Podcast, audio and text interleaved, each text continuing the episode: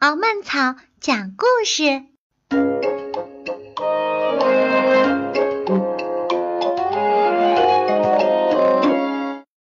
胖子、瘦子和小豆豆。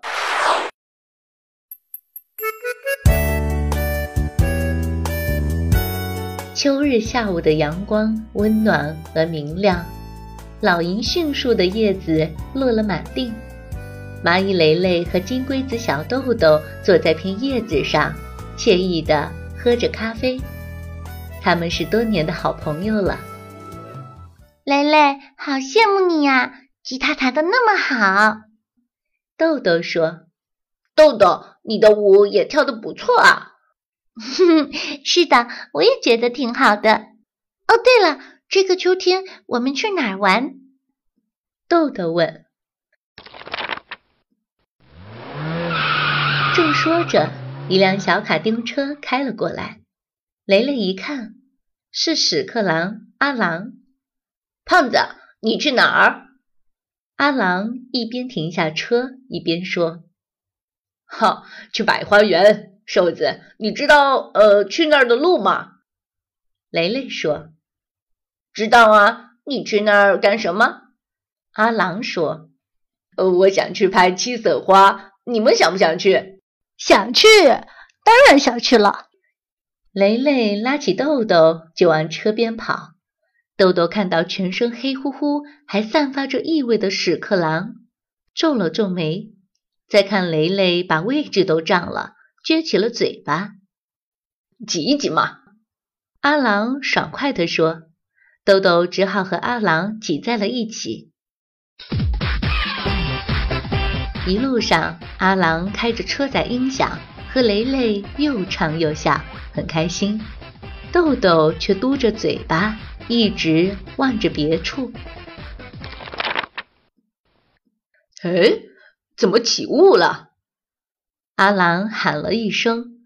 朦朦胧胧中，看到前面有一座桥，他小心地把车开了上去。浓雾中传来了可怕的声音。终于等到了，啊哈哈哈哈！又可以饱餐一顿了。嗯，一个巨大的妖怪大笑着，挡在了桥的中间。呀，这是乔石怪！豆豆惊叫道。阿朗立刻说：“我来对付他，你们快跑！”雷雷说：“不行，不行。”乔石怪挥舞着魔爪朝卡丁车走来，阿郎赶快把车往后倒，但是车轱辘像被卡住了一样，怎么也退不了。狼哥，把音响开到最大，我和豆豆来吸引他的注意力。你找准时机冲过去。雷雷说。阿郎一边说好，一边把音响开到最大。强烈的音乐响了起来，乔石怪感到很奇怪，看到卡丁车上面有两个小东西在疯狂地扭动着身体，心想：谁看到我都很害怕，他们却很高兴地在跳舞。哎，奇了怪了！趁乔石怪发呆，阿郎开足马力。从乔石怪的胯下冲了过去，没等乔石怪转过身来，卡丁车已经开出好远了。到了百花园，他们迫不及待地跳下车，跑到了洞口，看到七色花开得正艳。阿郎拿出了相机，咔嚓咔嚓，刚拍了两张，转过身来说。我们拍张合影吧。好啊！三个小伙伴笑嘻嘻的凑到了一起。这一天，豆豆想去找雷雷玩，他哼着歌，开心的飞着。远远看到几个小伙伴聚在一起，在说着什么，他好奇的凑过去。嘿，你们听说了吗？豆豆背上的两颗星是画上去的。瓢虫小安小声地说：“啊，我说怎么那么漂亮呢？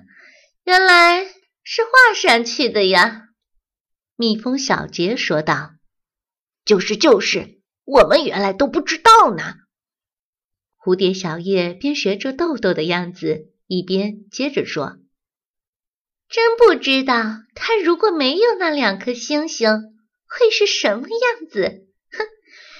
一定会很丑。”呵呵，小伙伴都哈哈的笑起来。在一旁的豆豆脸涨得红红的，心想。这个秘密只有雷雷知道，忍不住掉下了眼泪，伤心的悄悄离开了。嘿，豆豆，你到哪儿去呀？哎，怎么哭了呢？雷雷迎面走来，豆豆一看是雷雷，气愤地说：“你你是个大坏蛋！我我怎么了？”雷雷有点摸不着头脑，为什么把我的秘密告诉别人？什么秘密？我怎么可能告诉别人？雷雷有些心虚。你你你还不承认？除了你还有谁？只有你知道我的秘密。豆豆更生气了。我真的没有说，你怎么不相信我呢？我再也不相信你了，我讨厌你。豆豆说完就飞走了，雷雷很生气，望着豆豆远去的背影，想：我又不是故意说出去的，至于生那么大的气吗？真是小气鬼！雷雷，看什么呢？阿郎拿着棉花糖走了过来，走去豆豆家玩吧。去豆豆家？我才不去呢！哎，怎么了？好像有点不对劲。阿郎问道。雷雷一五一十把事情告诉了阿郎。真的是你说出去的吗？阿郎问。我又不是故意的。雷雷委屈地说。无论是不是故意的，你把朋友的秘密告诉别人都是不对的。狼哥。没有那么严重吧？你想想，如果是豆豆把你的秘密传了出去呢？阿郎叹了口气，接着说：“哎，别人知道了他的秘密，在背后说他，他心里多难受啊！”雷雷低下了头，在口袋里摸了摸。狼哥，呃，帮我把这个带给豆豆吧。说着，给阿郎一样东西。阿郎走后，想着自己没有替好友保守秘密，很内疚。他跑去找小安他们，希望他们不要再嘲笑豆豆了，也希望能够挽回自己的友情。阿郎来到了豆豆家，豆豆用叶子包裹着自己，正望着天空发呆。阿郎把棉花糖递到豆豆面前，故意捏着鼻子，细声细气地说：“豆豆小姐，下午好。”看到自己最喜爱的棉花糖，又听到阿郎搞怪的语气，豆豆笑了，说：“哼，原来是你！我说天上怎么有乌云飘来呢？”那是肯定的啦！我这么有分量的怪物出现，老天也一定会有反应的。呵呵呵两个小家伙笑了起来。不生气了吧？阿郎笑着问。豆豆一边吃着棉花糖，一边说：“雷雷多么不够朋友。”其实你并不生雷雷的气，当然是生他的气。阿郎说。大家都知道了你的秘密，你不好意思，对吧？豆豆委屈的点了点头。你看我全身都是黑的，还有臭烘烘的味儿，大家也议论我呢，我才不在意呢。阿郎非常认真的说：“自然的就是美，当然了，打扮的漂亮一点儿也挺好。”别太在意别人说什么。听到这些话，豆豆感到很温暖，说：“狼哥，谢谢你。